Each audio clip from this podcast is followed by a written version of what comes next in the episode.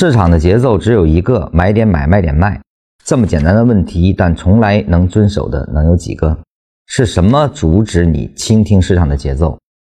是你的贪婪和恐惧啊！买点总在下跌中形成，但恐惧阻止了你；卖点总在上涨中，但贪婪阻止了你。一个被贪婪与恐惧所支配的人，在市场中唯一的命运就是死。我们简单说一下，就是你需要做的市场的节奏就是买点买卖点卖。那么买点买卖点卖是什么呢？实际上就是你观察市场的角度是当下的啊。那么我们说贪婪和恐惧的源头在哪里？就是你对市场有预期啊，有一个你以为的可能的出现。比如下跌，在买点已经形成的时候啊，比如像我们现在已经给了个多头萌发。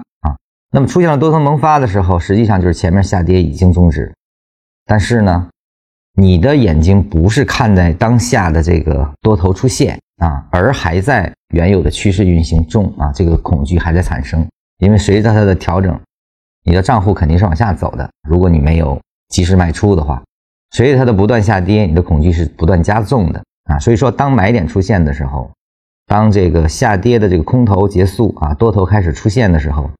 你却还在想象着它还在继续往下走啊，所以是这个东西，是你对未来的那个这种惯性思维，是未来的那个未发生，阻止了你当下的观察啊。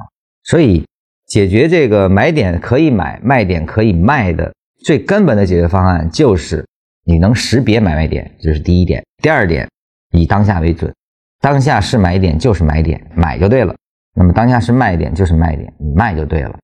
而不是把你的操作建立在未来的你以为的可能上啊，那你就可以远离贪婪和恐惧了。如果你的买卖啊是靠未来的可能发生来产生的这种贪婪和恐惧所支配的话，禅师说的很清楚啊。那么在市场中唯一的命运就是死，也就是说退出啊，你是不适合这个市场的。